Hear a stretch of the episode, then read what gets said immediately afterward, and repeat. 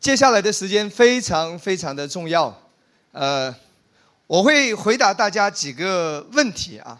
那第一个问题就是，可能有人会疑问，为什么我们一直要讲关于耶稣、耶稣、耶稣？为什么教会的讲台要以耶稣为宗旨？必须要传讲关于耶稣的事？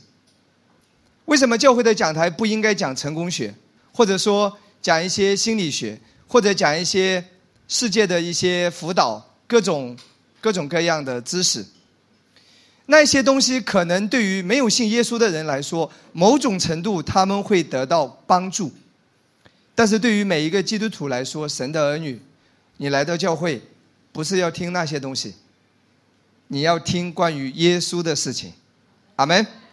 那我的问题就是，为什么我们一直要讲关于耶稣、耶稣、耶稣、耶稣？为什么一直要讲这个话题？我我今天会回答这个问题啊，因为我们生命中所需要的一切，都在关于耶稣的启示里面，我们会找到，会得着。那第二个问题呢？有人会说，牧师，恩典非常好，恩典的教导很棒，可是我认为你也应该要多讲讲如何顺服。或者你要讲一下那一节经文，啊，你们是啊，因为我是圣洁的，所以你们要圣洁。你应该要多讲讲顺服啊，多讲讲圣洁啊。恩典很好啊，恩典没有问题啊，但你也要多讲讲顺服啊。如何成为一个顺服的神的儿女？要讲讲圣洁。那提这个问题呢，提的非常好。今天我会给你解释，OK。那圣经在哪里呢？先来看一下《彼得前书》一章十六节。OK，有人就挑战我，他说：“你讲恩典讲的非常好，可是你应该也要讲讲这节经文。你们要圣洁，因为我是圣洁的。”好，今天借此机会，我会讲到这个话题，会讲到这个章节。那下面的时间呢，我们先来看《彼得前书》一章第十节。我们从第十节开始，好不好？论到这救恩。那预先说你们要得恩典的众先知，早已详细的寻求考察，就是考察在他们心里基督的灵，预先证明基督受苦难，后来得荣耀，是指着什么时候，并怎样的时候，他们得了启示，知道他们所传讲的一切事。不是为自己，乃是为你们。那靠着从天上差来的圣灵传福音给你们的人，现在将这些事报给你们。天使也愿意详细查看这些事，所以要约束你们的心，谨慎自守，专心盼望耶稣基督显现的时候所带来给你们的恩。你们既做顺命的儿女，就不要效法从前愚昧无知的时候那放纵私欲的样子。那招你们的既是圣洁，你们在一切所行的事上也要圣洁，因为经上记着说：你们要圣洁，因为我是圣洁。好，从第十节一直到十六节，我们现在来回到第十节，好不好？论到这救恩，那预先说你们要得恩典的众先知，早已详细的寻求考察。旧约里的所有先知啊，包括以赛亚、耶利米、呃以西结、俄巴底亚，甚至大卫，其实大卫也是先知。他们在旧约里面预言了未来，也就是说，在旧约里面，他们预言了将要。临到我们的恩典，在旧约之下，他们在在预言，在期盼有一天恩典会来。那就是我们的今天，这个恩典的时代，是旧约之下的那些先知们所期待的。但是呢，他们的梦想成为你我今天的。现实，因为他们活在耶稣钉十字架之前，活在影子里面；我们是活在耶稣钉十字架之后，我们是活在真实的恩典的时代当中，活在耶稣十字架的完工当中。阿门。所以这里说这个恩典是什么？旧约之下的那一些先知啊，早已什么详细的寻求考察。关于这个恩典，不是新鲜的事物，也不是今天某一个人的发明。恩典一直都是神的愿望，神希望他的子民活在他的恩典之下，神希望我们每一个人凭着恩典而活。我要在这里有一个声明：当我们谈到恩典的时候，它不是平约瑟牧师所发明的恩典，它也不是今天你的牧师小兵牧师所发明的恩典。啊，千万不要有这种错误的观点。恩典早已在圣经里面，旧约的先知就已经预言到这个恩典。阿门吗？所以今天当我们谈到恩典、谈论恩典的时候，它不不是一个新鲜的东西，不是一个标新立异的东西，它是在圣经里面神给我们的。阿门。哈利路亚。啊，千万不要传播的时候说：“哎，赶紧来！”哎。这里讲一个新的一个发明，哎，这个没有新的发明，圣经几千年从来没有变过，耶稣也从来没有变过，在他没有转动的影儿，恩典是在旧约，神就已经借着众先知预言会临到我们的，所以它不是新鲜的事物，也不是某一个人的专利。那恩典是什么呢？恩典就是你我不配得的恩惠。你无法靠行为赚取它，今天因着耶稣白白的赐给你，这叫恩典。那圣经说，既是出于恩典，就不在乎行为，不然恩典就不是恩典。所以什么是恩典啊？你无法赚取的，你不配得的恩惠，今天因着耶稣白白的临到你，这叫恩典。我再说一次。你不配得的恩惠，你无法赚取的。今天因着耶稣白白的临到你，不是因为你做了什么，不是因为你长得有多好看，不是因为你有多了不起，不是因为你多圣洁，你有什么资格，靠着你的本事去交换？No No，是白白的，你我不配得的，无法赚取的。如果能赚取，它就不是恩典。是无法赚取的，白白的，因着耶稣今天赐给了你我，这就是恩典。阿门。十一节继续看下来，就是考察在他们心里基督的灵。其实旧约之下的人，很多人身上也是有圣灵的，但旧约的圣灵只是降临在少数的人身上，并且圣灵会降临，圣灵也会离开。所以大卫才会有这个祷告。大卫犯了罪之后，大卫说什么？求你不要从我收回你的圣灵。那是在旧约之下，圣灵会来，圣灵也会走。你记得昌孙的故事吗？耶和华的灵大大的降在他的身上，他就可以怎么样？力气很大，对不对？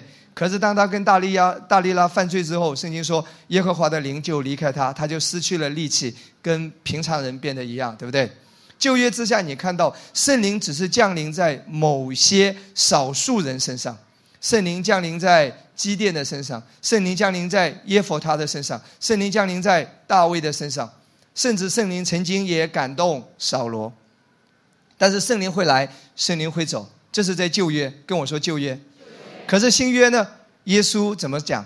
他说：“我走了，就要差保惠师圣灵来，他要永远与你同在。”所以今天在新约之下，你不要做一个错误的祷告，求求你不要从我收回你的圣灵，圣经都不看的。他说我永远与你同在，永远是多久？永远就是永远啊！对，最标准的解释。OK，所以旧约之下的那些人呢，一些先知，圣经讲到那些旧约的众先知，他们里面也是有基督的灵，就是圣灵，预先证明基督受苦难。后来得荣耀是指的什么时候，并怎样的时候？十一节很重要，这些旧约时代的预言全都预先提到基督的苦难，就是耶稣基督受难。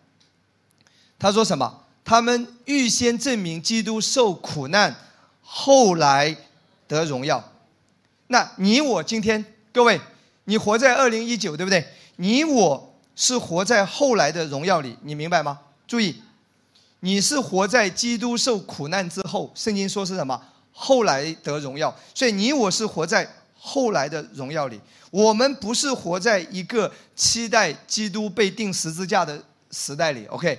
我们是活在一个基督钉十字架之后，我们今天是期待得荣耀的时时间段里面。哈利路亚！哎，各位，我再说一次，今天你我是活在十字架之前还是十字架之后？我们是两千一九年，我们是在十字架之后。也就是说，我们是活在耶稣基督受苦难之后，所以我们今天是活在荣得荣耀里。所以今天你不是要期待得苦难，OK？今天你要期待得荣耀，阿门。哈利路亚！因为你我活在基督受苦难之后，阿门吗？啊，千万不要认为说啊，我要效法耶稣，你你效法不了的，你我是有罪的，你怎么来效法他？阿门吗？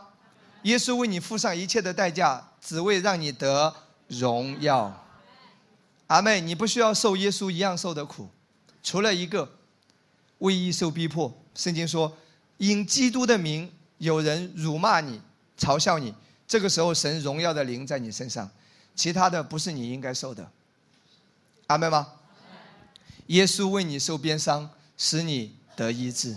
耶稣担当你。律法的咒诅使你承受一切的祝福，耶稣为你被羞辱、被弃绝，你与神和好，成为神的孩子，成为神最爱的人，阿门吗？甚至耶稣三十三岁死去了，耶稣短命，对不对？耶稣很年轻就死了，感谢主，我我虚岁，今年跟耶稣定十字架同年。但是我得荣耀，因为基督为我短命，我可以活到日子满足。哈利路亚，阿门。耶稣在十字架上担当了你一切贫穷的咒诅。今天你不需要债务缠身，你在基督里你是充足的，并且你是可以成为多人的祝福。上帝要祝福你，成为更多人的祝福。你不是贫穷的，哈利路亚。你不是活在缺乏里面，因为耶和华是你的牧者，你必不是缺乏。OK，请你搞清楚好吗？不要不要不要错误的定义自己。圣经讲的非常清楚，基督受苦难，后来得荣耀。所以你我是活在基督受苦难之后得荣耀里。阿门。哈利路亚，阿门吗？所以疾病不属于你，咒诅不属于你，捆绑压制不属于你。哈利路亚！贫穷缺乏落后不属于你。阿妹，羞辱不属于你，羞愧不属于你。阿妹，哈利路亚！你是荣耀耶稣基督的。哈利路亚！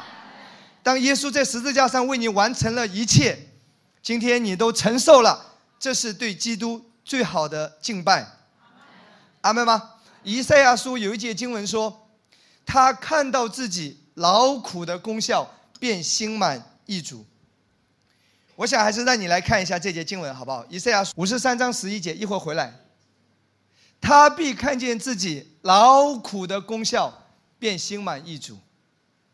哇哦，有许多人因认识我的义仆得称为义，并且他要担当他们的罪孽。各位，耶稣什么时候最开心？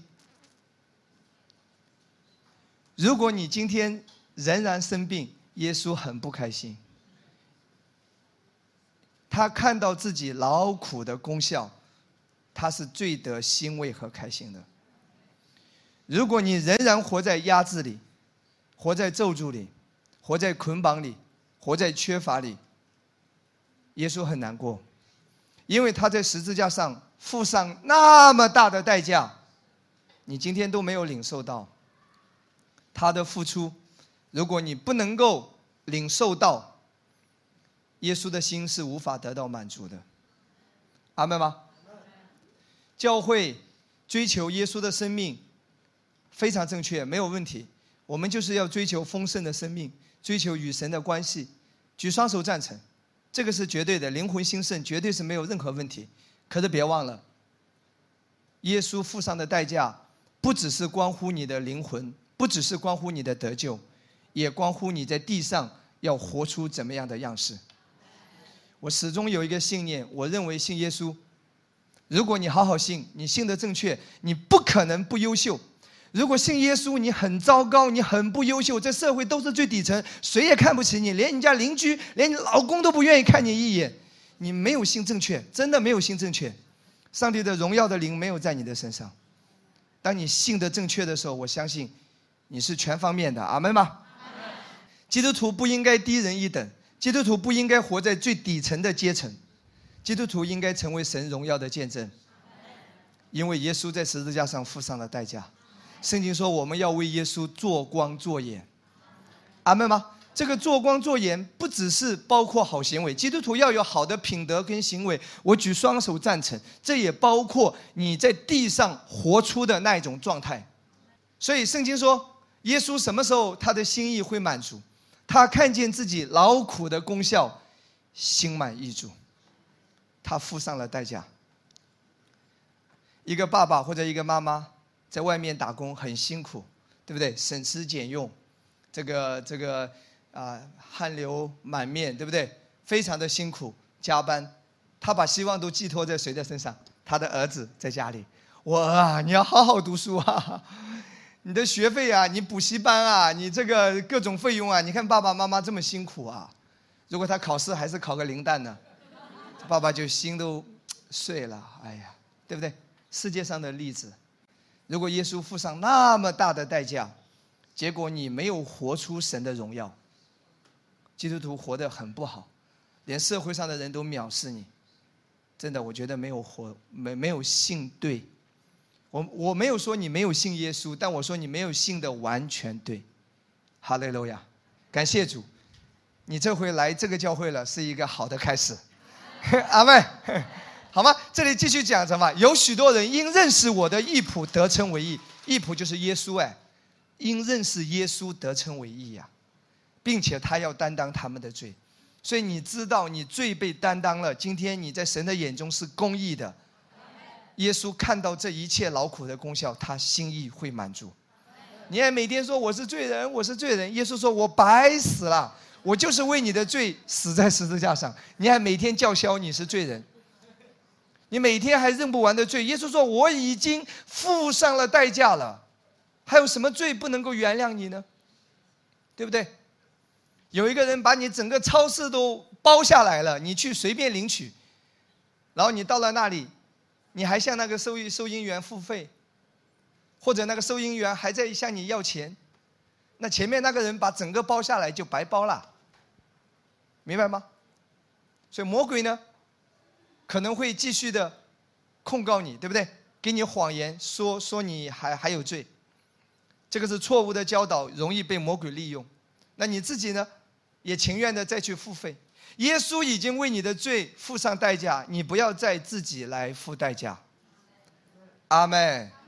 哈利路亚。再回到圣经好不好？彼得前书一章第十一节，他说什么？基督受苦难，后来得荣耀，所以你我是活在荣耀里的。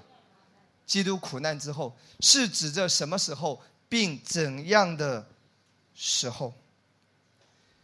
十二节继续说什么？这些旧约的先知怎么说啊？他继续说：他们得了启示，知道他们所传讲的一切事，不是为自己，乃是为你们。记住，旧约之下的先知预言弥赛亚，其实不是为了他们的益处，是为了你我今天的益处。阿妹吗？他们会非常羡慕的。哎呦，那个几千年之后活在耶稣钉十字架之后的人真好。哎呀，他们会非常羡慕啊。他说：“我们只能发一个预言，只能看到将来。”啊，所以他们是非常羡慕我们的，他们巴不得活在我们的时代里。啊，感谢主，因这十字架之后，荣耀随之而来。恩典会到来，然后呢？圣经说，天使也愿意详细查看这些事，连天使也在切望的查看，也在等候这些事情。阿门吗？所以，宇宙的中心，上帝创造了千千万万的天使，历史历代的先知，整个旧约历史的长河，所有人都是在期待一件事：一位主角即将闪亮登场。耶稣基督带来恩典，所以你的教会高举耶稣基督，高举他十字架的王宫，高举他带来的恩典。告诉你，抓到核心内容了。这回你算是找到这个重点中的重点。这是圣经最重要在强调的事情。阿妹，这是神的心意。哈利路亚。继续看下来，十三节说，所以，所以，所以之前是什么？因为，当圣经说所以的时候，就是前面讲了一大堆原因。就是历史历代的先知都在切望等候那个关于恩典来临啊，连天使也在观望，天使也在期待，在这个基础上，恩典会来，我们会得荣耀，对不对？在这个基础上，十三节怎么说？所以要约束你们的心，谨慎自守，专心盼望耶稣基督显现的时候所带来。所带来给你们的恩，所以要约束你们的心，谨慎自守。各位，所以注意你的思想意念，不要每天啊这个胡思乱想，不要每天都是想这个病那个病，不要每天想自己死了该葬在哪个墓地，不要每天都是想那些最糟糕的事情。哎，老公外面是不是有狐狸精？不要每天都想做啊，会不会这个这个这个孩子出这事出那事？奉耶稣的名，圣经说什么？要注意，约束你们的心，保守你的心胜过保守一切，因为医生的果效是由心里发出的。恩典的教导是非常强调你的思维被神的话语约束。当你保守你的内心，上帝就能够为你保守你外在的一切。约束你的心。哎，不要胡思乱想。那我们应该要想什么呢？专心盼望耶稣基督显现的时候所带来给你们的恩。你要聚焦耶稣基督的恩典。各位，你的思想要想什么？聚焦耶稣基督的恩典。当你惧怕的时候，聚焦耶稣基督的恩典；当你恐惧的时候，聚焦耶稣基督的恩典；当你感到软弱的时候，把思维拉回来，聚焦耶稣基督的恩典；当你在疾病病痛当中的时候，思维拉回来，不要想着自己会死，思维拉回来，聚焦耶稣的恩典。耶稣受的鞭伤，我得医治；耶稣担当我一切的咒诅；耶稣担当我一切倒霉的事、一切不好的事、一切羞辱的事。耶稣在十字架上都已经担当了。我今天期待明天会更好，期待好事发生，好事连连。哈利路亚，阿门。所以要专心盼望耶稣基督显现所带来给你们的恩，你要专注耶稣带来的恩典。我在这边。要跟大家来解释一下这一句话，就是第十三节，专心盼望耶稣基督显现的时候所带来给你们的恩。我特别解释一下，从华文圣经呢，不是特别能够理解中间的更深的含义。刚才我们讲的只是华文圣经的某一层的含义，其实希腊文，你知道新约圣经的原文是什么？希腊文。旧约圣经的原文是希伯来文，所以我们今天的这本圣经是新约是希腊文翻译成英文，英文再翻译成和合本，所以中间有过几个，所以有一些，上帝为什么选择旧约选择希伯来文，新约选择希腊文作为圣经最原始的语言？因为希伯来文和希腊文是最丰富的。一句话可能有十十个意思。举个例子，华文可能只能表达两到三个意思，英文可能多一点，五六个意思。可是，在原文希腊文跟希伯来文这一句话这样说，可能代表着十个含义。所以，希伯来文和希腊文的语言是最丰富的。这就是为什么上帝选择圣经的原文是希伯来文和希腊文写成的。能够明白我的意思吗？如果你懂英文的人，你知道有一些英文的一句话，你中文很难翻译成，很难翻译，是因为什么？它有很多种意思，你翻译只能翻译出啊，翻译出一一种意思或者两种意思。可是这句话在英文里面有很多种意思。那希腊文的原文当中，这句话的含义呢，在新约，在我们的和合本圣经没有完全的翻译出来哈。我要讲给你听，这个是非常重要的。所带来，来看这里啊。专心盼望耶稣基督显现的时候，所带来、所带来希腊原文这里的字是现在被动时，简单说，现在被动时。现在被动时，换句话是什么？恩典正被带来给你，是神在做，神在做一件事情，恩典被带来给你。什么时候神会做一件事，就是恩典被带来给你呢？注意，专心盼望耶稣基督显现的时候，也就是说，当你看见耶稣的时候，每当耶稣被显明的时候，恩典就被带来给你。这就是我回答刚才的一个问题：为什么我们要看见耶稣更多？为什么甚至我们要从旧约圣经来研究更多的来看见耶稣？因为每当耶稣被显明出来的时候，每当耶稣被更多的启示出来的时候，每当耶稣更多的被提起，每当耶稣更多的被被讲出来的时候，圣经说什么？所带来就是现在被动式。恩典就被带过来，上帝 就让恩典被带来给你，你生命当中的恩典就加增，恩典就运行。在什么时候恩典会被带来给你？在耶稣更多的被显明出来的时候，这就是我们为什么要有一个祷告：主让我更多的认识主，让我更多的来认识耶稣。因为圣经说什么？每当耶稣基督被显现，就是耶稣被显明、被启示出来的时候，恩典就被带来给你了。听懂的人说阿门。这就是为什么我们要更多的看到耶稣的原因，就是这里。听懂的人一起说阿门。所以，所以你越多的看见耶稣，越多的听见耶稣，恩典、恩惠、恩宠就被带来给你。这节经文呢，希希腊文另外一个译本啊，有一个叫杨氏圣经译本。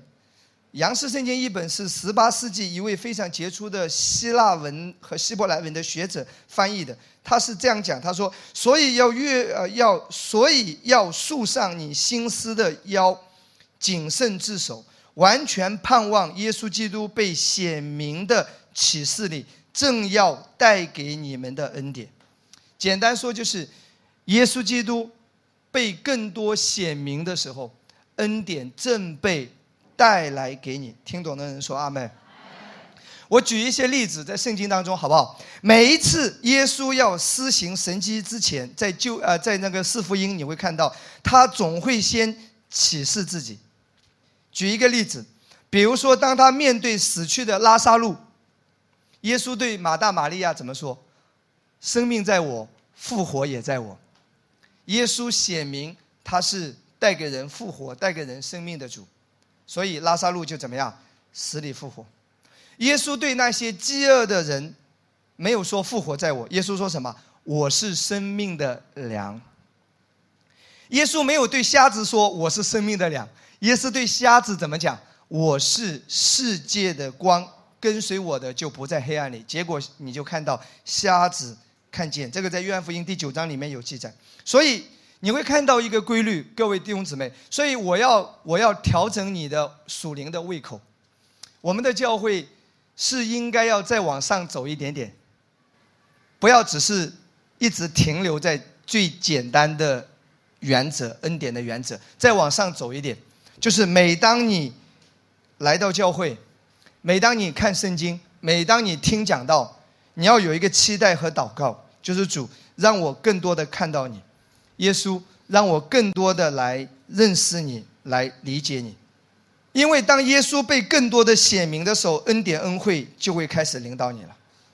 那继续来看十四节，我要讲重点了啊。OK，你们基作顺命的儿女，顺命也可以翻译成顺服。你们基作顺命。的儿女，或者说可以翻译成顺服的孩子。我们刚才不是聊这个问题吗？牧师，你应该要多讲讲关于神的顺服，关于我们该如何顺服神。OK，基座的意思是什么？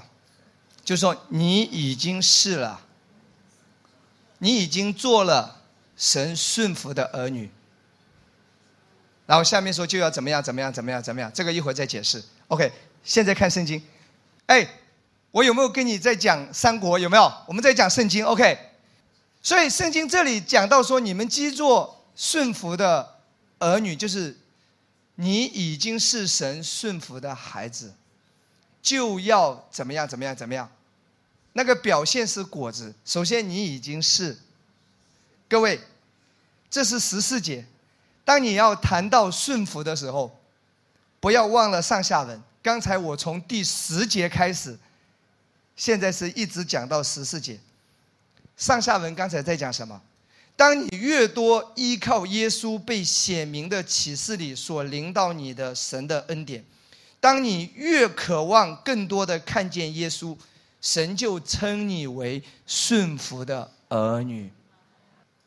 十三节刚刚讲过，所以要束上你们的心，谨慎自守，专心盼望。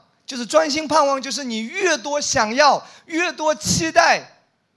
期待什么？期待看见耶稣被显现，耶稣被启示，耶稣更多的被彰显出来，你就得到神带来给你的那个恩典。当你越这样期待，越这样盼望，越希望更多看到耶稣的时候，越希望得到更多关于耶稣启示的时候，十四节，上帝说你是。顺服的儿女，你是顺命的儿女，阿门。哈利路亚。你知道传统解经最大的问题就是不看上下文，拿拿一节经文出来直接乱套，然后那个结果没有，然后你继续来看啊。所以当你渴望更多的来看到耶稣、认识耶稣，透过认识耶稣来领受到神带给你的恩典的时候，圣经说你就是。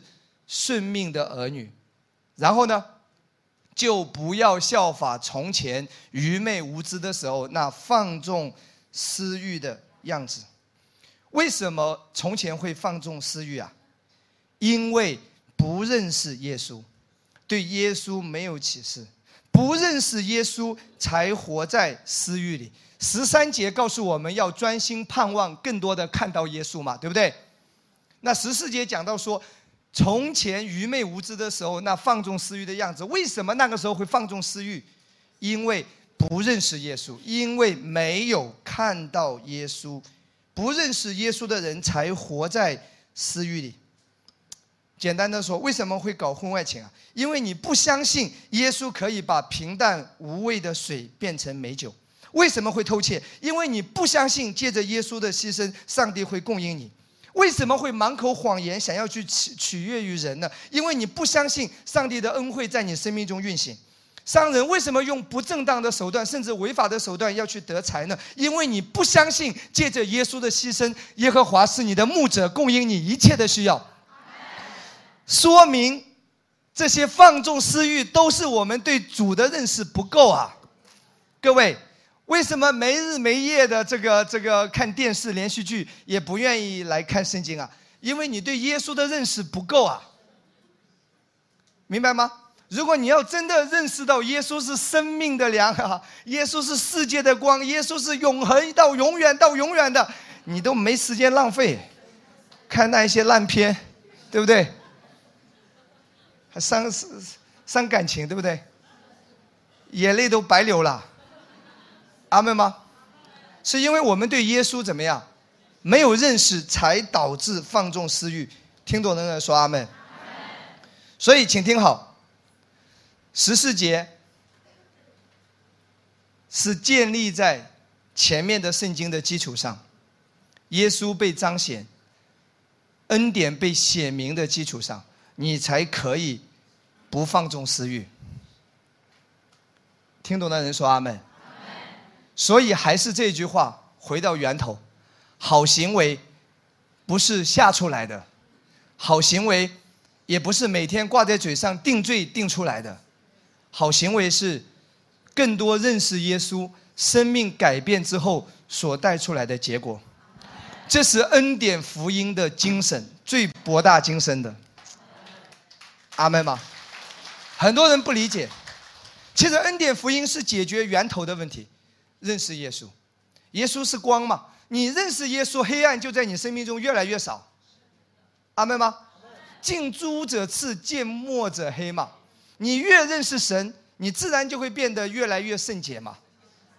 然后继续来看第十五节说：“那招你们的既是圣洁，你们在一切所行的事上也要圣洁。”十六节说：“因为经上记着说，你们要圣洁，因为我是圣洁的。”当你谈到这节经文的时候，你不可以把这节经文单独的取出来，你一定要了解它的上下文。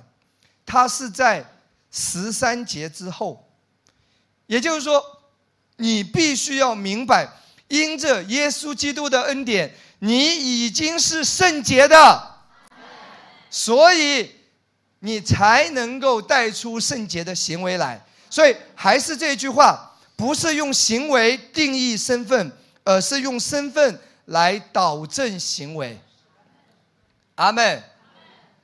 我再说一次，我们不是用行为来定义我的身份，不是因为我今天做了什么，我才成为什么。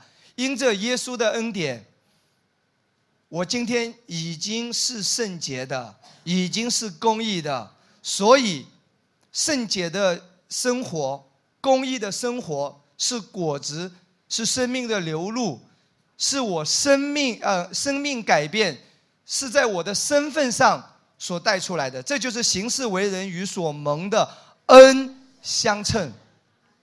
所以恩典不是不讲行为。恩典也不是反对行为，恩典带出行为，恩典带出真正的行为。一起说阿门，哈利路亚。OK，这是我刚才回答你的一个问题，记得吗？有人说神是圣洁的，我们也要圣洁。OK，讲完了，下一段经文继续来看，好不好？我们来看彼得后书，我们也是同样从第一章开始，我们从第一节开始。其实我是要一直看到啊第十节的。可能有人会问，为什么你总是讲解耶稣、耶稣、耶稣？有人说牧师，我需要的是抑郁症得到释放；还有人说我需要的是再还掉；还有人说我需要的是病得医治；我需要的是各种问题解决。你不要跟我讲耶稣，来点直接，来点重点。可能你会，你会有这样的想法，有这样的念头。好不好？我们从第一节开始，好不好？来回答你这个问题。其实你所有的需要都在耶稣里。当你抓到耶稣、认识耶稣的时候，所有的需要都已经临到你了。来，从第一节开始，做耶稣基督仆人和使徒的西门彼得。这卷书也是彼得写的，彼得后书，写信给那因我们的神和救主耶稣基督之意与我们。同德一样宝贵信心的人，彼得怎么讲？彼得说：“这个是写给谁啊？写给与我们就是和彼得一样同德宝贵信心的人。”我要告诉你，我们常常总是说：“我要有彼得那样的信心就好了，瘸腿起来走了。”哎，我要有彼得那样的信心就好了，什么问题都不是问题。牧师啊，告诉我如何拥有信心。我们有时候觉得说，我们跟彼得一样的信心好像遥不可及，可是圣经亲自说，我们可以和彼得一样。彼得自己说，他说我们都是同得一样宝贵信心的人。哎，我要告诉你，彼得信心很厉害，彼得是一个了不起的人。彼得曾经，圣经记载彼得赶鬼医病厉害到一个地步，圣经说彼得的影子照在谁的身上，谁得医治。哇，真的，《使徒行传》记载，没有时间跟你翻，所以彼得很厉害。那问题是秘诀在哪里？注意这一节经文很有意思。做耶稣基督仆人和使徒的西门彼得写信给那因我们的神和救主耶稣基督之意。注意，救主耶稣基督之意，意要被传讲，意必须被传讲。当义义的道理被传讲，义的道理被高举起来的时候，信心就是唾手可得，自然而然会开始有的。真的，这就是为什么这个教会这么强调公义的道理、义的道理。当你当你要领受医治之前，你必须要回到公义的根基上。我是公义的，在基督里我是公义的，我是神的义，耶稣受鞭伤，我的医治。当你有任何困难、任何挑战，甚至在任何的灾难面前、灾害面前、攻击面前，你是公义的。哈利路亚，信心就运行。所以，请听好，信心怎么运行？怎么能够像彼得拥有彼得那样的信心？信心什么时候运行？信心是建立在公义的道理上，不是建立在定罪的道理上，不是建立在每天审查自己的道理上。信心是建立在耶稣基督之意，讲得非常清楚，不是你的意，不是我的意，是耶稣基督的意。今天你拥有的是耶稣基督的公义。然后第二节继续来看，彼得继续说什么？愿恩惠平安因你们认识神和我们的主耶稣基督多多的加给你们。第二节，现在回答你这个问题，用圣经回答你：为什么每一次聚会我们渴望更多的听到耶稣的名字被提起，更多的得到关于耶稣的启示？因为圣经讲得很清楚，恩惠平安。圣经的翻译有时候翻译成恩典，有时候也翻译成恩惠，他们是同义词，甚至有时候也会用恩宠。然后平安呢？平安是什么？Shalom。平安不只是心灵的平安，平安在原文也包括外在的健康健全。各位，如果你希望恩宠在你生命中越来越多，如果你希望你在神在人面前更多的蒙恩，如果你希望你不只是心灵心灵拥有平安，外在也是有健康和健全，怎么办？牧师，我要做什么才能得到这些？不是靠着做什么，是靠着你更多的来认识耶稣。圣经说：“因你们认识神和我们主耶稣，透过认识耶稣，也就是说，透过认识耶稣。”恩宠加增了，透过认识耶稣，平安在你生命中更多的加增了，多多的加给你们，OK，多多的加给你们。也就是说，恩宠是可以倍增的，平安也是可以倍增的，祝福是可以倍增的。各位，祝福是可以倍增的，倍增的方法是什么？我该做什么？又来了，不是做什么，是更多的来认识耶稣。阿门吗？当你更多的来认识耶稣的时候，这一切就开始加增了。我要跟大家来来声明一个很重要的神学观点：在恩典之下，因信称义，我们每个人的身份是一样的；天堂得到永生也是一样的；神儿女的身份和地位，我们都是一样的。但是我们每个人对耶稣的认识程度是不一样的。你对耶稣的认识程度不一样，神常常回应你的方式也会不一样。OK，我让你明白这个道理好不好？我举一个例子，我特别去找了一下啊，圣经中有两个人对耶稣说了一字不漏相同的话，可是耶稣的回应是不一样的，相信吗？因为这两个人对耶稣的认识不一样，耶稣的回应也是不一样的。这就是为什么你要认识主。我说过，天堂是一样的，当然天堂的赏赐也是不一样的。因信称义的身份，神儿女的地位，我们是一样的，但我们每个人对耶稣的认识程度是不一样，神对你的回应也会不一样。那第一个地方圣经在哪里呢？来打开马大，我要让你来看马大啊，约翰福音十一章。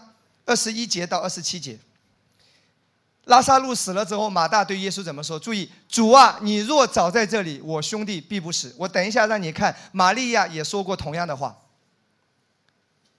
马大对耶稣怎么说？哎，马大的特点是什么？耶稣来，他不要听到啊，我就带带孩子就好了啊，我就来服侍，我去厨房，我去厨房，都不要听。所以马大的反应，哎，我我再说一次，去厨房没有问题。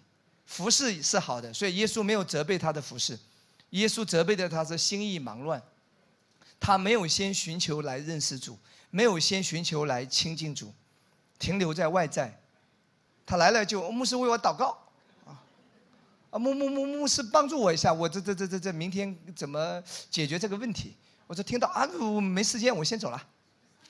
马大大概就是这样，他不愿意来来听到，他不愿意来更多的认识耶稣。但这个人呢，耶稣也是要，只是属灵的饥渴度不一样。OK，好吧，他对耶稣说了这个话：“主啊，你若早在这里，我兄弟必不死。”一会儿玛利亚也讲同样的话。耶稣对他的反应是什么呢？来看，耶稣说：“你兄弟必然复活。”马大说：“我知道，在末日复活的时候，他必复活。”耶稣对他说：“复活在我生命，也在我信我的人。虽然死了，也必复活。凡活着信我的人，必永远不死。你信这话吗？”耶稣大概跟他的回应是什么？在训斥他。这些道理我都讲过的，你今天还问我这个问题？耶稣意思就是你信这些话吗？耶稣就是带着一点训斥和责备的话语。OK。那来看玛利亚，OK，耶稣反应不一样的啊，OK，来看呃，约翰福音也是十一章二十八节到三十五节，玛利亚的特征是什么？总是坐在耶稣脚前领受、聆听他的教导，所以玛利亚跟耶稣的关系是更亲近一些。你看马大说了这话，就回去暗暗的叫他妹子玛利亚，啊，叫叫玛利亚来了，他说夫子来了，叫你了。玛利亚听见就急忙起来到耶稣那里去。那时耶稣还没有进村，人在马大迎接他的地方。玛利亚到了耶稣那里，看见他就伏伏在他脚前说：“记住啊，说一样的话，主啊，你若早在这里，我兄弟必不死。”很熟悉，刚才谁讲过？他姐姐也讲过，讲一样的话。可是耶稣的反应是什么？耶稣看见他哭，并看见与他同来的犹太人也哭，就心里悲叹又甚忧愁。三十四节说。你们把他安放在哪里？他们回答说：“请主来看。”耶稣哭了。耶稣没有责备说：“你不信我讲的话吗？”刚才对马大有这么个训斥了一下。耶稣这个时候，耶稣的反应是什么？哭了。我是让你透过圣经的例子，让你让你知道一件事情，就是他们跟主的亲近程度不太一样。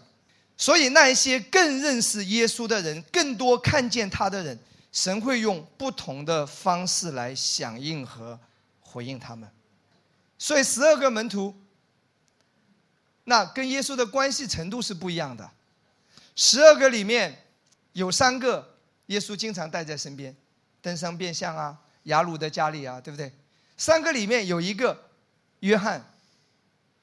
为为什么约翰耶稣跟他关系不一样？耶稣最亲近的是约翰，耶约翰靠在耶稣的胸膛，为什么？因为约翰他更多的认识耶稣，他知道耶稣对他的爱。关于耶稣对他的爱，约翰的认识程度是不一样的。所以耶稣最亲近的人是约翰。你知道，犹大要把耶稣卖了，所有人都不知道，约翰是知道的。彼得还问约翰，到底那个人是谁？为什么约翰会知道一些秘密是别人不知道的？因为他亲近耶稣，他知道耶稣爱他。哈利路亚！我说过，因信称义是一样的，恩典律法不在律法之下，我们是一样的。神儿女的身份我们是一样的，但是你跟主的关系、对主的认识，我们很多时候每个人是不一样的。对主的认识不同，耶稣对你的回应也是会不一样。所以我们要更多的来认识耶稣。然后这个时候，恩惠、恩宠、平安就要倍增、倍增、倍增、倍增在你的生命当中。一起说阿妹，哈利路亚，阿妹。而且我要跟大家来分享，其实教会合一的秘诀是什么？其实就是大家都专注耶稣的时候，这是教会合一的秘诀。我要让你来看一段经文啊，这是题外话。来看路加福音二十四章三十二节。在以马五斯的路上，耶稣给这两个人讲旧约圣经。其实，其实你可以先来看二十七节。我我简单复述一下这个故事。那两个人记得吗？从耶路撒冷回家，一路走来，那条路叫以马五斯的路，不叫沪闵高架。以马五斯的路，高架上不让走路的。他这个是淀山湖大道，就一路走过去。耶稣就向他显现，可是很有意思，耶稣没有让这两个人认出来。这个两个人到了家了，吃了圣餐了，哎呀，想起来说是耶稣，一看耶稣不见了。也就是说，在这个路上，耶稣没有让他认出来。我曾经有一个疑问：为什么耶稣没有直接向他显现，说我是耶稣啊，你要来信我？为什么没有啊？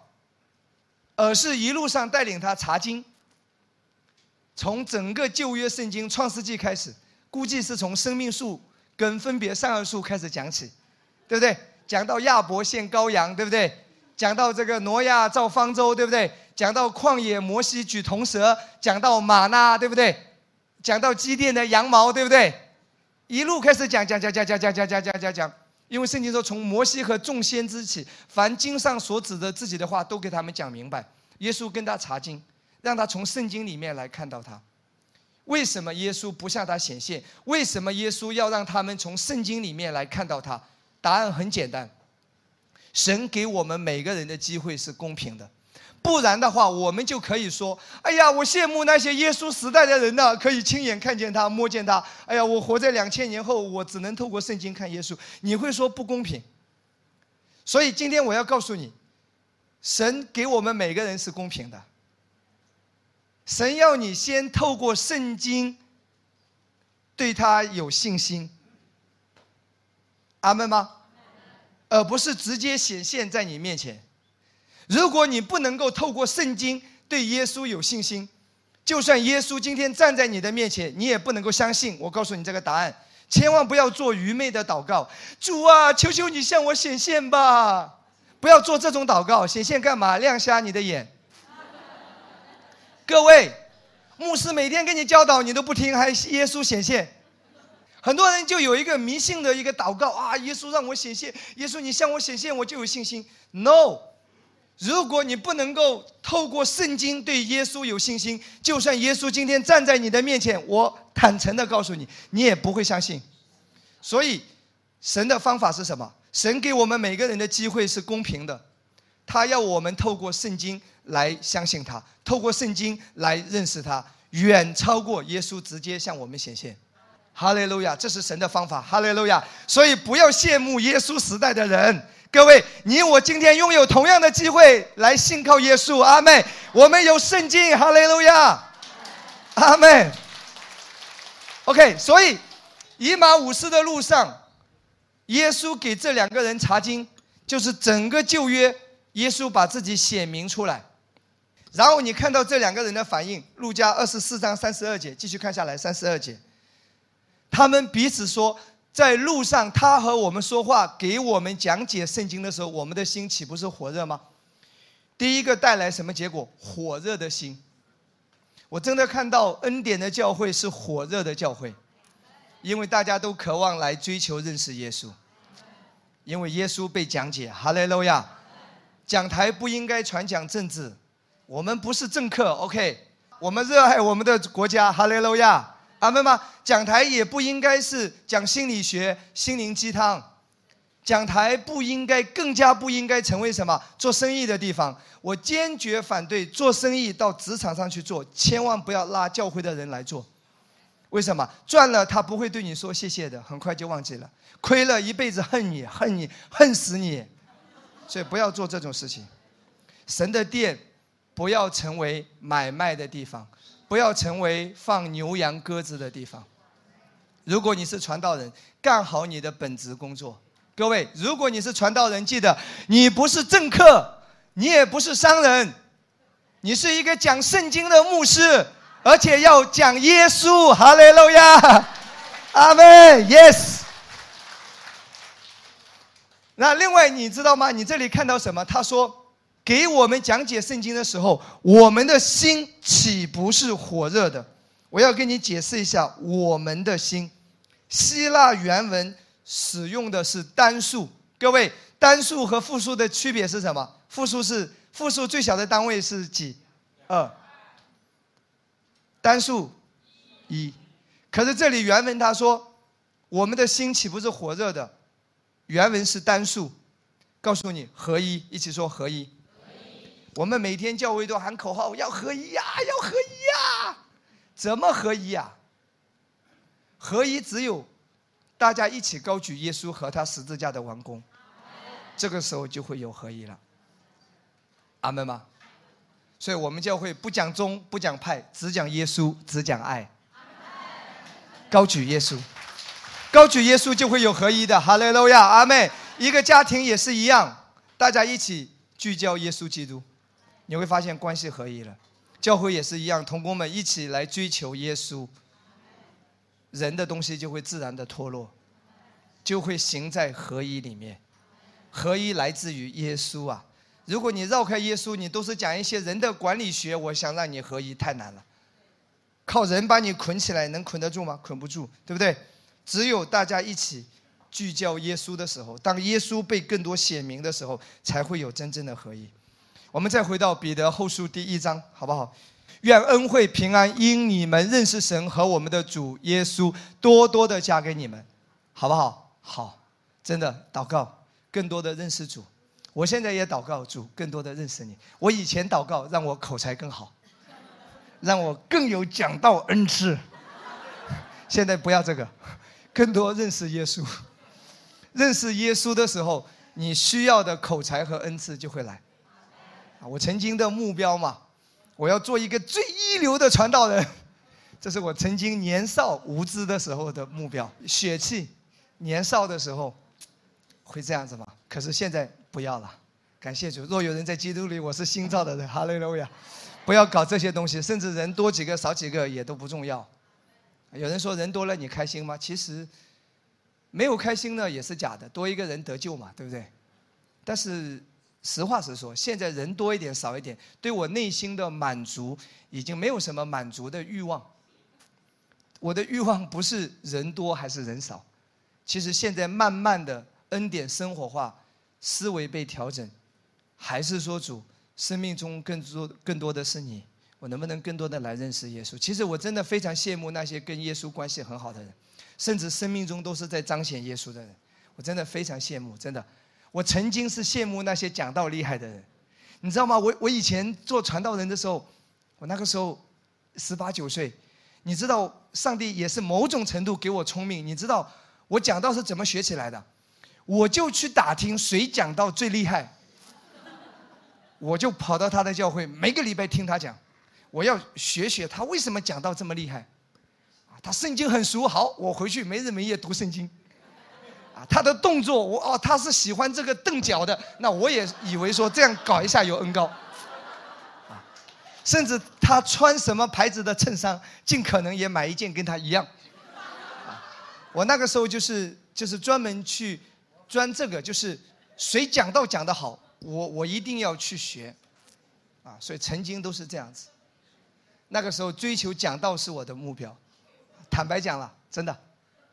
如果一听说哪个人真的讲道讲得很好，我都很远我都要过去的，我就是要去会会这位高人嘛，能给我传述一下，或者给我按个手，啊，六十甲子的功力到我体内，武侠小说看多了，对不对？反正就是有这种什么。英雄情节吧，啊，人的生命总是有一个过程嘛。今天我也不担心说我把我的软弱啊显露在你的面前，这才是真实的我嘛。我也不想装，对不对？我也相相信上帝爱我就是真实的我。我也有软弱，我也有喜怒哀乐，有时候也是朋友圈发一堆别人看不懂的东西，我也觉得发泄一下情绪嘛。有时候。信心不足嘛，也就只能自我疗伤一下。状态好的时候不需要，状态不好的时候就自我苦情一下，听一首很伤心的歌。然后朋友圈发个几段，刷一下屏，稍微能够信心不好的时候，稍微感觉找一下安慰和存在感。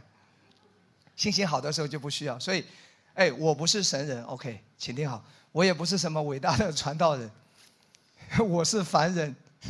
我是很平凡的一个凡人，只是在这个阶段，上帝在使用我，而且神在带领我成长，所以看到彼得那个软弱什么，我们都不要嘲笑他。换成我们遇到这样的挑战，我们比他好不到哪里去。估计我们跟耶稣，犹大是跟了三年才把他卖掉，我估计第一年就要把他卖掉了。是恩典临到了我们啊！我们人都是不配的，都是软弱的，是恩典在我们生命中彰显，是神的抬举，真的，能够活到现在是神的抬抬举。OK，幽默一下好不好？你们中间有一些人，我看在电视剧里活不过两集，你能活到现在是神的恩典。哈利路亚，Amen。第四、第三节继续看好不好？神的神能啊，第一节、第二节就已经很好了，对不对？第三节继续看下来，哇，真的，神的神能已将一切关乎生命和前进的事赐给我们，已将一切关乎生命和前进的事。什么叫生命啊？人际关系是你生命的一部分，健康是你生命的一部分，财务状况是你生命的一部分。婚姻家庭美满和谐都是你生命的一部分，工作当中的恩宠、神的抬举都是你生命的一部分，阿门吗？在职场都是你生命的一部分。他说：“神的神能已将一切关乎生命和前进的事赐给我们，神都已经赐下了。”牧师，神既然这么好，都已经赐下了，神是美好的神。可是我怎么领受到？我要做什么？又来了，你要做什么吗？No，你要认识耶稣。来看，皆因我们认识那用自己美荣耀和美德招我们的主。圣经怎么讲？不是靠着你做什么，是借着你认识这位主，认识耶稣，还是认识耶稣？神将一切的祝福都已经赐下，借着认识耶稣来领受。第四节继续看。因此，他已将又宝贵又极大的应许赐给我们。各位，又宝贵又极大的应许是什么应许啊？不是赐下律法让你来守，哎，是赐下耶稣基督的恩典。神已经赐下耶稣基督的恩典，神已经赐下耶稣基督十字架上完工的祝福，已经赐给我们了。叫我们寄托里世上从情欲来的败坏，就得与神的性情有分。来看这些经文，脱离世上从情欲来的败坏是最后的结果，跟我说是果子。脱离情欲的败坏，脱离世俗，脱离世界上的那种黑暗的东西，它是果子啊！是什么带出的结果？认识耶稣。阿门。是什么带出的结果？是。领受又宝贵又极大的应许已经赐给我们了，然后带出的结果是脱离世上情欲来的败坏。如果你知道神是神已经赐下又宝贵又极大的一切的祝福已经赐给你了，在耶稣基督里，你会去靠着撒谎来捞一点小好处吗？靠着失去信用来赚一点小小便宜吗？靠着满嘴谎言来博取人家对你的那稍微一点点、那一刹那、一片刻的一点点好感吗？不需要嘛，因为在基督里我已经被神认同了，我的价值是来自于神，我的满足是来自于神，所以这个是果子。各位，今天的教会的讲台普遍是什么？只讲果子，他认为果子是要求来的。今天你对着一棵苹果树，你说结果，结果，结果，你每天骂，每天喊，结果是什么？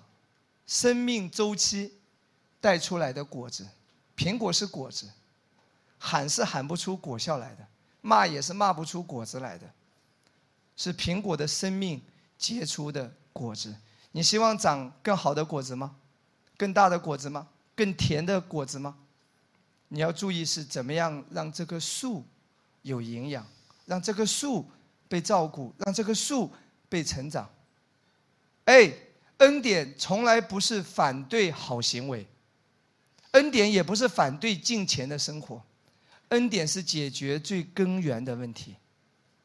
如果你的生命没有借着耶稣得以改变，外在是要求不出来的，那个是短暂的，那个是表面的，甚至那个是错误动机的。然后第五节继续看下来，下面就讲很多的果子。有人说牧师啊，你要讲讲殷勤啊，你要讲讲忍耐啊，你要讲讲敬虔啊。我告诉你，这些都是哪里来的？正因这缘故，什么缘故？第一节到第四节已经讲完了，正因着这讲了一大堆，又在讲恩典的缘故，会带出什么结果？分外的殷勤。所以我我要告诉你说，如果你说你领受了恩典，变得懒得要命，你这个恩典没有领受正确。真正的恩典是带出分外的殷勤。为什么？我无论是在公司上班，我无论是替人家暂时替人家打工，我无论是创业，我更加的努力。因为什么？恩典，我有盼望，神与我同在，神必要抬举我。所以恩典带出来的是更加殷勤，恩典带出来的不是懒惰，安息就是把工作也辞掉了，然后每天躺在床上。想着天上掉下馅饼，然后然后陷入到传销，什么搞那一些乱七八糟的东西，想着一夜发财，这这都是错误领受，不符合圣经的真理。阿门吗？圣经是正经事业，殷勤不可懒惰。记住，除了神的恩典是不劳而获，世界上是没有免费的午餐的。千万要记住，各位，不要被骗了。你是成年人。不要说你给我投资一万块钱，赶紧投进来，投进来一个礼拜之后马上还你一百万，这一百万从哪里来？每天想着一夜致富，一夜暴富，钱从哪里来？是个成年人，然后然后然后亏了嘛，拿不出来了嘛，又在哭啊！怎么主怎么不听我的祷告啊？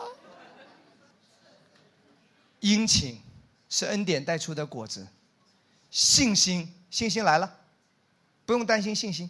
领受恩典就有信心，阿妹，你看见神的恩典，神看见了你的信心。记得雪落妇人吗？德行好的品德，恩典下你可以更卓越。没有恩典，你靠自己活不出来；有恩典，可以更卓越。阿妹，知识还得有知识。我觉得恩典应该让你变得越来越聪明才对。听了恩典之后，什么妖魔鬼怪在你面前在立刻现出原形？你应该是这样，这个是不是坑人的、想骗钱的、搞个什么传销的？你这个立马就能够发现。阿门吗？知识呢？知识哪里去了？对不对？恩典带来知识，有了知识加上什么？节制。恩典使我有力量节制。自由不是我想做什么就做什么。自由是我不想做什么，我就有力量不做什么。真正的自由是节制，我能够有节制的力量是来自于主的恩典。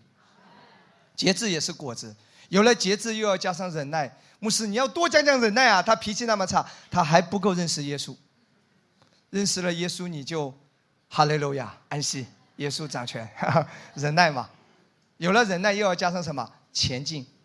前进包括什么？敬拜神、服侍、传福音、带祷，对不对？奉献都是敬钱的行为嘛。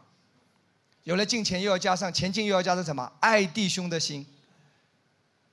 有了爱弟兄的心，又要加上爱众人的心。圣经讲得很清楚，我们爱，因为神先爱我们。一个不认识神爱的人，你是没有办法真正来爱神。一个不认识神的爱的人，他也无法真正的去爱身边的人。如果你自己都没有尝到神爱的滋味，如果你自己都没有尝到神无条件的爱，你都没有尝过，你没有办法去饶恕和包容别人。OK，你们若充充足足的有这几样，就必使你们在认识我们的主耶稣基督上，不至于闲然不结果子。所以这些是果子，什么果子？恩典带来的果子，认识耶稣带来的果子。哈利路亚。所以不用担心行为，讲台继续讲耶稣，继续高举耶稣，继续带领大家一起来查考圣经，来认识耶稣，果子就开始来了。那圣经呢也很有意思，来看第九节，人若没有这几样，OK，如果没有呢？如果这些好的行为都没有呢？好的品格都没有呢？牧师什么原因？传统的标准答案是讲的不够严厉，罪还讲的太少。继续的讲悔改。圣经告诉你，差人若没有这几样，圣经告诉你是什么？他说，就是眼瞎，只看见近处，忘了他旧日的罪已经得了洁净。看到没有？跟我们的传统的思维是颠覆的。传统认为这个人活不出圣洁，是因为罪讲的还太少。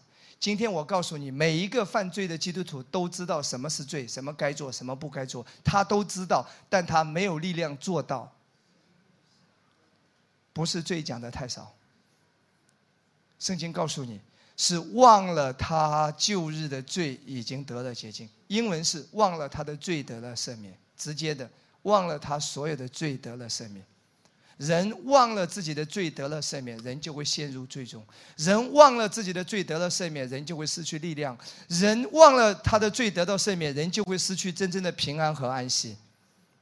所以我要告诉你，罪得赦免的教导要一直讲，一直讲，一直讲，一直被提醒，一直被提醒，一直被提醒。每个礼拜都要告诉自己，我以罪得赦免，好事会发生在我的身上。我以罪得赦免，我在基督的平安里面；我以罪得赦免，我有安息；我以罪得赦免，我有好的睡眠；我以罪得赦免，我必不怕遭灾害。哈利路亚，阿门。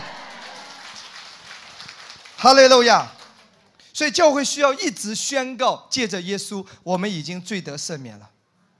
而不是教会不应该一直是让人去忏悔，一直是让人专注自己的罪。那你信什么耶稣？你信其他的宗教也是忏悔自己啊？基督教的精髓在哪里？借着耶稣，你我的罪已经得了赦免。阿门吗？虽然我们有犯罪，虽然我们有做错，但我们总是回到悔改，就是来到耶稣的面前，感谢耶稣在十字架上的王宫，我已罪得赦免，我已被接纳。哈利路亚。主的力量在我的生命当中，我能够胜过一切的软弱和罪恶，Amen。下面在结束之前，我要讲很重要、很重要的信息。牧师，难道前面的不重要吗？更重要的信息，我要告诉大家一件很重要的事情。其实这本圣经啊，很多都是预言性的。预言，圣经几千年写的，很多都是有预言性，关于未来。关于我们这个时代，甚至关于恩典福音。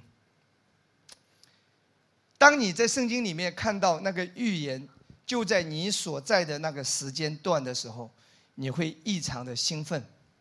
我先让你来看几个圣经的预言哈，先来看负面的，一会儿再来看正面的。负面的也就是会发生的，我要让你来看呢，就是第一个圣经例子在启示录，你知道启示录。就是关于幕后的一卷书嘛。我们今天已经处在幕后的幕后，启示录。启示录里面有七个教会，请跟我说七个教会。其实就是代表了全世界的教会，七种教会。你的教会是哪一种教会？你应该要对一对。启示录啊，OK。启示录讲到幕后的世代会有一个教会叫什么？老底家教会。我们来看一下，当圣经讲到老底家教会的时候，耶稣责备他。老底家教会是什么样的一个光景？也对照我们这个时代，启示录三章十五到十六节，启示录三章十五到十六节，他对老底家教会怎么讲？我知道你的行为，你也不冷也不热，我巴不得你或冷或热，你既如温水，也不冷也不热，所以我必从我口中把你吐出去。圣经很熟悉，老基督徒很熟悉，什么叫做不冷不热？你知道过去我们都解释说你要热心啊，你要热心爱主啊。如果这个热指的是热心爱主，好，我暂且同意。那冷怎么解释？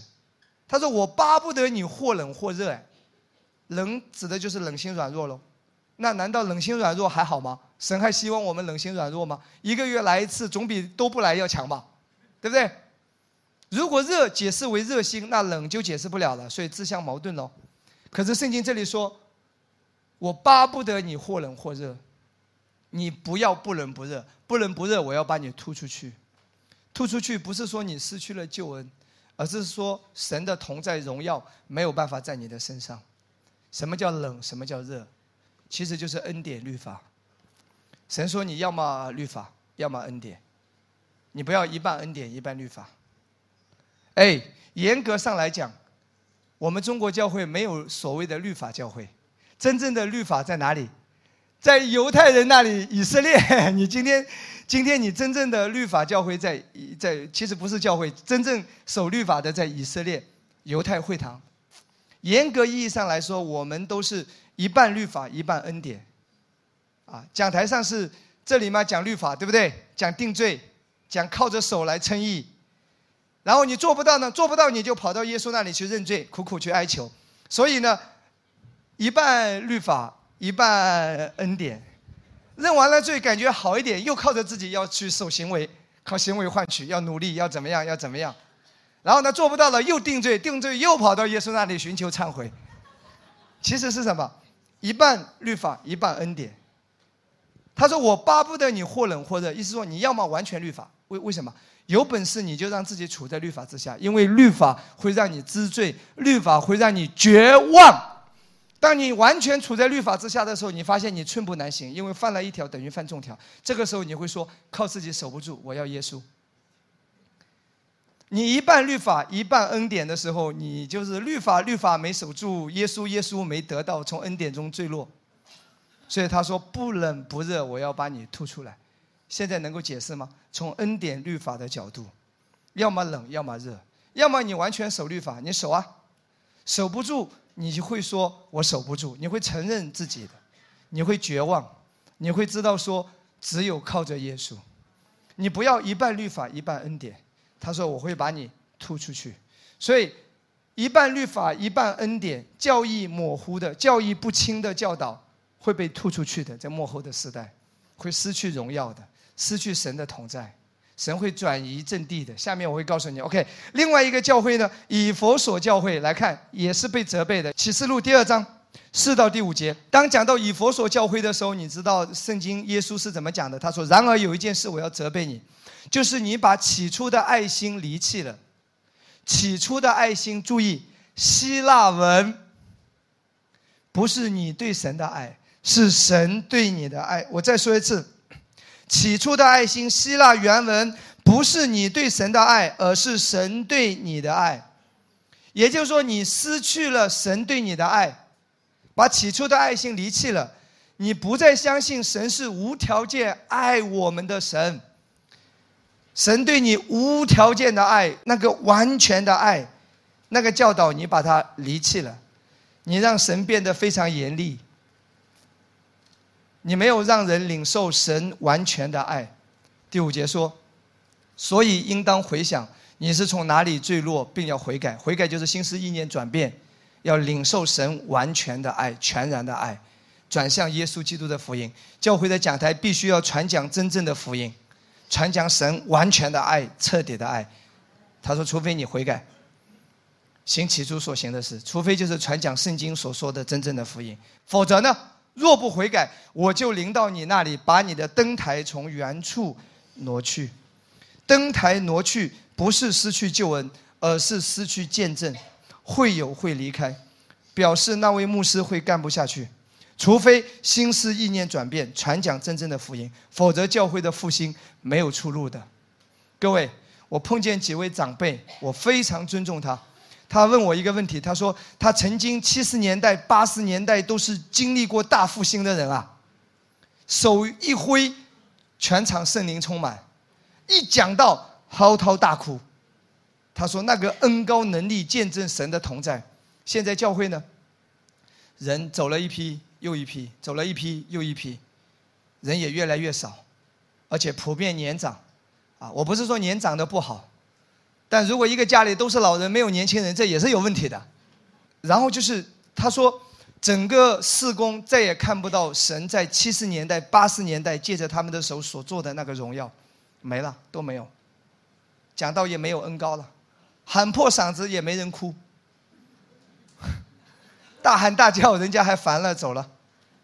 以前一说就有人哭，就就有圣灵运行，这回每天跺脚。声音喊得很大，音响放的最大，雷声大雨点小，什么感觉都没有。其实我要跟大家讲，我说你要传真正的福音，恩典，否则神会把灯台挪去的。真的，各位，传统下面会没有路的，除非你不想教会发展。如果无论是灵恩也好，经历过灵恩复兴也好。除非你转向恩典，否则没路走。我坦白跟你讲，没路走，因为这是神要做的。你别说我十年前我很厉害的啊，我十年前我曾经很多人听我讲到，记住现在是二零一九年了，十年前，十年前的手机你还用吗？真理在恢复，启示在恢复，除非你回到真正的圣经所讲的福音，因为主耶稣很快就要来了。幕后的时代，神已经等不及了。神要兴起他的子民，神要兴起他的教会，传讲真正的福音。因为要迎来收割，迎来复兴，迎来千万灵魂的得救。哈利路亚，阿门。可是你知道吗？七个教会当中，只有两个教会是被称赞的。我今天告诉你，其中一个教会叫菲拉铁菲，启示录第三章七到第八节。为什么菲拉铁菲教会被称长？我也祷告说，让新生命教会成为菲拉铁菲教会。你知道这个教会是怎么样子的教会？有特点啊！他说，你要写信给菲拉铁菲教会的使者，那圣洁真实拿着大卫的钥匙。注意提到大卫的钥匙。我曾经也讲过一篇信息，关于大卫的秘密。大卫是一个在意约柜的人，也就是说，大卫虽然活在旧约，但是他是对耶稣有启示的人。大卫只要约柜，跟扫罗不一样。虽然扫罗也有打仗得胜，大卫也有打仗得胜，但大卫的焦点是关注约柜，扫罗是想着自己怎么做王位。所以，大卫是一个真正关心约柜的人，甚至他说：“我不容我的眼睛睡觉。”不容我的眼睛合眼，我也要找到约柜。他一心只想寻求约柜，约柜就是耶稣啊。大卫是一个只要耶稣的人。大卫的秘密为什么被称为合神心意？他的生命里面只要耶稣，只要这个约柜。他说：“这是这个教会必须是拿着大卫的钥匙。”我们的教会只要耶稣吗？还是我们搞一些其他的东西呢？然后下面告诉你，这个教会会怎么样呢？开了就没有人能关，关了就没有人能开。我知道你的行为，你略有一点力量，也曾遵守我的道，没有弃绝我的名。看呐，我在你面前给你一个敞开的门，是无人能关的。当教会单单的高举耶稣，像大卫一样，只要约柜，只要耶稣的时候，上帝会把你的门打开，而且没有人能够关上。我也奉耶稣基督的名宣告，这个会发生在我们的身上。会发生在我们的身上，阿门吗？反正我是这么信了。我让你来看一段经文，《萨母尔记上》三章第一节到第五节。旧约圣经很多都是有预表，甚至是有关于预言的。来看第一节好不好？这里会告诉你一个时代的交替，一粒的灯要灭了，一粒的门要被关上了，沙母尔的时代要到来了。哎，我给你解释一下，萨姆尔的妈妈叫什么名字？萨姆尔的妈妈叫哈拿，一起说哈拿，很有意思。哈拿希伯来文的原文是恩典，所以恩典的儿子要登台亮相了。来看第一节好不好？童子萨姆尔在以利面前侍奉耶和华。当那些日子，耶和华的言语稀少，不常有漠视。神是启示的神，可是神为什么不说话？因为以利在掌权，神也懒得说，神在寻找合适的人起来。神是渴望复兴的，圣经说他愿人人得救，神绝对不希望教会荒凉。可是没有合适的人起来，神一直在等，一直在等。他说那段时间是什么？耶和华言语稀少，不常有漠视。真的，今天很多教会的讲台已经没有什么内容讲了，讲来讲去都是。都是这个那个，对不对？已经已经没有办法，就没有粮啊，没有生命的供应啊。OK，来看第二节，一日以利睡卧在自己的地方，眼目昏花，看不分明。你知道以利的特点是什么？眼目昏花，看不分明，什么意思？我说过旧约很多是有预表的，哈拿就是预表恩典，哈拿被那个比尼拿逼迫，恩典就会被律法逼迫。然后呢，哈拿起先不会生，一生生下来的就是精品萨摩尔。恩典下有时候那个果子来的慢一点，律法要求下好像快速一点嘛，对不对？我逼着你必须给我这样，好像快一点。恩典下有时候慢嗯慢一点，因为恩典需要自愿嘛，恩典需要生命的回应果子嘛。可是，一旦恩典结出的果子就是精品、精英 沙漠，对不对？这一个抵得上成千上万个。圣经旧约都是有预表的，你知道以利的特征是眼目昏花，看不分明，让你想起哪一节经文？看看你有没有启示？刚刚我讲过，用圣经解释圣经好不好？彼得后书一章第九节，哎，刚才怎么讲？人若没有这几样，就是眼瞎，哎，眼目昏昏明，看不清楚。圣经说是什么？忘了他旧日的罪已经得了洁净。用圣经来解释圣经好不好？换一句话说，以利是眼睛瞎的；换一句话说，以利是忘了罪得赦免的信息啊。以利是代表那一些忘了福音的精髓，就是罪得赦免的那些牧师领袖，因此他们对人非常苛刻、严厉，靠定罪、辖制来掌控人。很多的教会仍然是这样的，很多的教会的牧师不是靠属灵的牧养来让羊群跟随的，是靠手段的、靠辖制的、靠掌控的。离开啊，离开，小心受咒诅啊！离开啊，会死人的，会出事的啊！你离开教会。啊！你不奉献，不奉献会出事的。耶和华要咒住你的。你知道，很多牧师仍然是这样，他忘了罪已经得到赦免，他忘了这个福音的精髓，然后对人非常苛刻，对羊都是什么定罪，对不对？所以以利是这样。哎，再回到这一段经文好不好？这段经文非常丰富。OK，所以来看第三节，神的灯在神耶和华殿内约柜那里还没有熄灭。记住。神的工作永远不会停止的，大不了换人。萨穆尔已经睡了，耶和华呼唤萨穆尔，萨穆尔说：“我在这里。”先停在这里。你看到的是什么？神已经不管伊利了，伊利已经不管了，也就是神必须要兴起，也就是说一切的交替正在进行。神说：“你不信罪得赦免是吧？”好，那那你就下。对不对？我要把这个信息给给谁？给年轻一代，给新的世代，会有一些新的教会起来。你知道以利，我还告诉你一个特点哈。其实来看《上摩记上》第一章十二到十四节，以利在误解哈拿。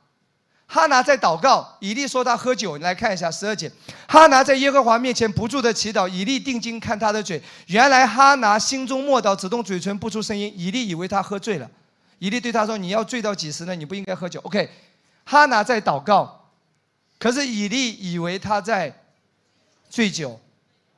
哈拿希伯来文就是恩典，以利误解恩典。今天。太多的教会牧师都在误解我们，真的，我感受到我已经被妖魔鬼怪化了。我真的在这些人的眼中，恨不得如果法律能杀人，估计都要把我剁成十八块。就是就是抵挡恩典啊，就是说你有问题啊，你没有这么讲，他就说你这么讲啊，他就说你叫人放纵啊。各位，我什么时候叫你放纵？我一直告诉你说，行事为人要与所蒙的恩招相称。哈利路亚，行为是荣耀耶稣的，阿妹一定要有好的行为。哈利路亚，所以你看到以利是什么样的一个状况？以利是在误解恩典，甚至在什么诋毁恩典。所以不好意思，新的世代必须要兴起，你该退了。记住，神不会允许任何人来抵挡恩典。为什么？因为恩典，恩典是谁带来的？恩典是神的儿子耶稣。付上生命的代价所带来的，神不会允许他儿子所成就的功被毁谤。如果你动恩典，你就是在动神的心肝了，动神眼中的同人。因为恩典是耶稣死了，付上生命的代价所白白赐下来的。神不会允许祭司或者任何领袖一直的误解恩典下去。神要做的工，他会继续的做，神会向前推进的。哈利路亚！各位，真的，我不讲恩典，一个小兵倒下，还有千千万万个会起来讲的。恩典的时代已经到来了。哈利路亚，mm。我要再让你来看一段经文，好不好？再给我最后三分钟。耶利米书二十三章第四节到第八节，同样旧约都是预言的，你知道吗？来看第四节。神说：“我必设立照管他们的牧人，牧养他们，他们不再惧怕，不再惊慌，也不缺少。”各位，你在正确的教导下，应该会有这三个结果：不再惧怕，不再惊慌，也不缺乏。正确的教导一定会带来这三个结果。各位，你来到这里，是否感到不再惧怕，不再惊慌？你安息了？你发现没有？上帝开始供应你生命的每一个层面。然后呢？是什么信息？会带来这个果效呢？继续说，耶和华说：“日子将到，我要给大卫兴起一个公义的苗裔，他必掌王权，行事有智慧，在地上行施行什么公平和公义。在讲耶稣要来，是什么信息会带出这个果效？这三个果效，耶稣要来，耶稣来干嘛呢？第六节，在他的日子，犹大必得救，以色列也安然居住，他的名必称为耶和华我们的义。看到没有？圣经告诉你是什么信息会带出不惧怕、不惊慌、也不缺乏，是关于耶和华我们的义。耶稣来了。告诉我们，今天我们因信称义，我们是白白的得到公义，我们得到神的义。哈利路亚！耶稣来了，我们得到神的义。阿门。是这个关于耶和华我们的义的信息，哎，公义的信息，因信称义的信息，会带来三个美好的结果。那记住，什么时候呢？圣经是预言性的，甚至圣经也标注它的时间点会在什么时候。他说，日子将到。人必不再指着那领以色列人从埃及地上来永生的耶和华起誓，却要指着那领以色列家的后裔从北方和赶他们到的各国中上来永生的耶和华起誓，他们必住在本地。注意，什么时候你要去看？圣经说什么时候你看到神使以色列家的后裔从北方和赶他们到的各国中上来，回到耶路撒冷？什么时候你看到犹太人从世界各地回归以色列的时候，就是在那个时候，我要赐下耶和华是我们义的信息。各位，一九四八年五月十四号，以色列已经复国，神让以色列人从四面八方回回去建立以色列，就在我们这个时代，我们都生在四八年之后。没有四八年之前的啊，OK，就在我们这个时代，而且你知道吗？从九十年代开始，以色列人是陆陆续续的回来的，前面没有那么多，因为那些犹太人散居在世界各地，犹太人是有神的智慧嘛，亚伯拉罕的约，所以他们很有钱，他们在美国、在俄罗斯、在哪里都是富豪，所以他们不愿意回到。以色列是一个沙漠的一个地带的国家，所以他们都在海外不愿意回去的，尤其是那些美国有几百万的犹太人是不愿意回去，还有欧洲很多国家。以色列是散播在世界各地，甚至曾经中国上海也接纳过几万个犹太人，但是那几万个犹太人一九四八年建国的时候他们回去了，你知道吗？还有一些世界各地从九十年代开始，更多的世界各地的犹太人开始回到耶路撒冷。我要告诉你，恩典的复兴是从九十年代开始的。九十年代就有人开始讲恩典，重新要讲保罗所讲的福音。二零一八年，我得到一个消息，从法国、欧洲又回来几十万的犹太人，他们都在海外定居了，都是第几代了，开始回到以色列，重新返回耶路撒冷。也就是说，就在我们这个时代，就处在这个时间当中，上帝要做一件事。他要让人们听到他的名必称为耶和华我们的义。哈利路亚，感谢主，恭喜恭喜，恭喜你！真的，我们在一个恩典复兴的时代。今天的讲台缺的不是行为的约束，讲太少，一直讲，但没有力量活出来，因为原因，原因没有找到，原因是福音，原因是关于耶稣基督。哈利路亚。好不好？我想请乐队的人上来。我最后要让大家来看几节经文，所以各位，你能来到这个教会不是偶然的，你不知不觉当中被卷入到复兴里面了，你不知道，你知道吗？你以为你在这里充人数啊？你被卷进来了，OK？哈利路亚！你你被卷到复兴的浪潮里面了，哈利路亚！阿门吗？我几段经文很快就结束，好不好？我我感谢神在哪里啊？前天我们唱的一首歌叫做《因为你曾帮助我》，我突然之间很感动。大卫说：“因为你曾帮助我。”大卫面临挑战的时候，大卫说：“曾经你救过我，救我脱离熊、狮子，救我脱离非利士人的手，救我脱离歌利亚的手。”所以当大卫遇到扫罗的逼迫的时候，大卫说。因为你曾搭救我，今天你仍然搭救我。其实从我们的教会一路走来到现在，每一个阶段，神已经兴起无数的贵人来帮助我。神曾帮助我们，仍然会帮助我们。我要让你来看一段经文，来看哥林多前书第十六章第八节到第九节。挑战跟机会一定是共存的。他说：“我仍要住在以佛所，只等到五旬节，因为有宽大又有功效的门为我开了。”这是复兴啊，并且反对的人也多。保罗说：“当你讲恩典的时候，挑战跟复兴是并存的。”阿门吗？所以你在圣经里面看到保罗有有邀请哎，保罗有邀请大家祷告。恩典下的 OK，来看这几段经文讲完我们就结束。以佛所六章十八到十九节，保罗怎么讲？靠着圣灵，随时多方祷告，方言祷告，并要在此警醒不倦，为众圣徒祈求，也为我祈祷。所以要为牧师祷告。为什么？使我得着口才，能以放胆开口讲明福音的奥秘。我常常做这样的祷告，主让我把福音讲清楚，让我把恩典讲明白。需要祷告。保罗说：“我邀请你们为我祷告，方言为我祷告。”下一段经文，哥罗西四章第三节，保罗一直在要求会友一起祷告。他说：“也要为我们祷告，求神给我们开传道的门，能以讲明基督的奥秘。”真的，我祷告主，为我开传道的门，让我真的不受任何的拦阻。真的，让让你的旨意行在地上，如同行在天上。真的，我们要为这个教会祷告，求主。让我们开传道的门呐！哈利路亚，阿门！需要祷告啊！这是保罗在邀请祷告。帖撒罗尼迦后书三章第一到第三节，弟兄们，我还有话说。保罗总是把最重要的再三的强调，他说：“请你们为我们祷告。为什么？好叫主的道理快快行开。”保罗传恩典福音啊，他说：“为我祷告，能够让恩典传开，得着荣耀。”让神得着荣耀，让耶稣得着荣耀。他下面也说，也叫我们脱离无理之恶人的手，说明有什么？有压力，有控告的声音。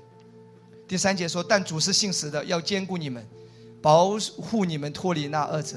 这节经文我们说阿门。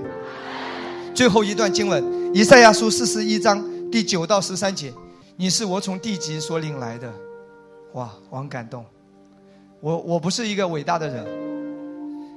然后呢，从地角所招来的，且对你说，不好意思，我没有头衔，我也没有所谓的高学历，也没有背景，什么都没有。你是我的仆人，我拣选你，并不弃绝你。第十节你来读，你不要害怕，因为我与你同在；不要惊慌，因为我是你的神，我必兼顾你。我必帮助你，我必用我公义的右手扶持你。神说他要用公义的右手扶持你。什么叫公义的右手？神是公义的。真的，继续毁谤恩典，你会倒霉的。真的，那个会倒霉的。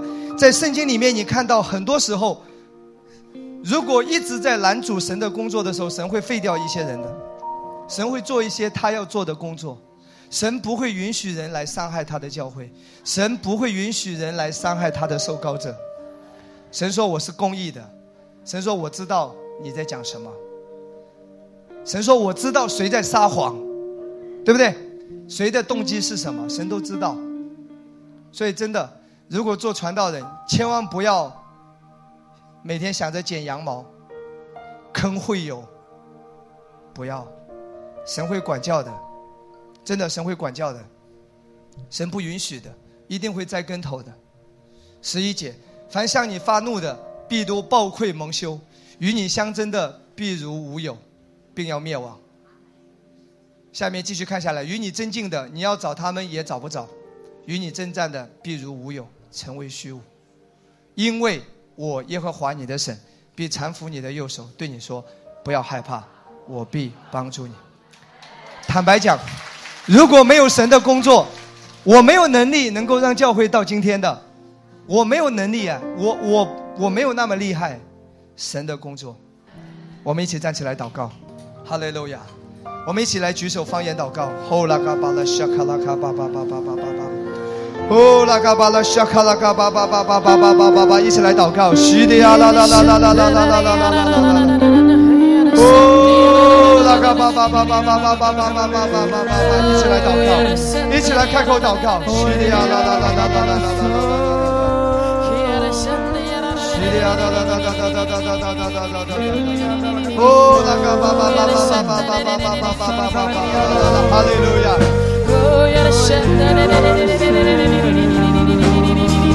赞美主，主必赐平安，哈利路亚。哦，拉卡巴拉西卡拉卡，哈利路亚，赞美主，赞美主，赞美主，哈利路亚，阿门，阿门，哈利路亚，赞美耶稣。哦举起手来，我们来祷告，主啊，为着恩典的复兴来祷告，为着恩典的教导。被传扬来祷告，让你的旨意成就，让你的旨意行在地上，如同行在天上。赞美主，赞美耶稣，哈利路亚！赞美主，保守每一位平安的回去，哈利路亚！上帝祝福每一位全家，奉耶稣基督的名祷告，阿门，阿门。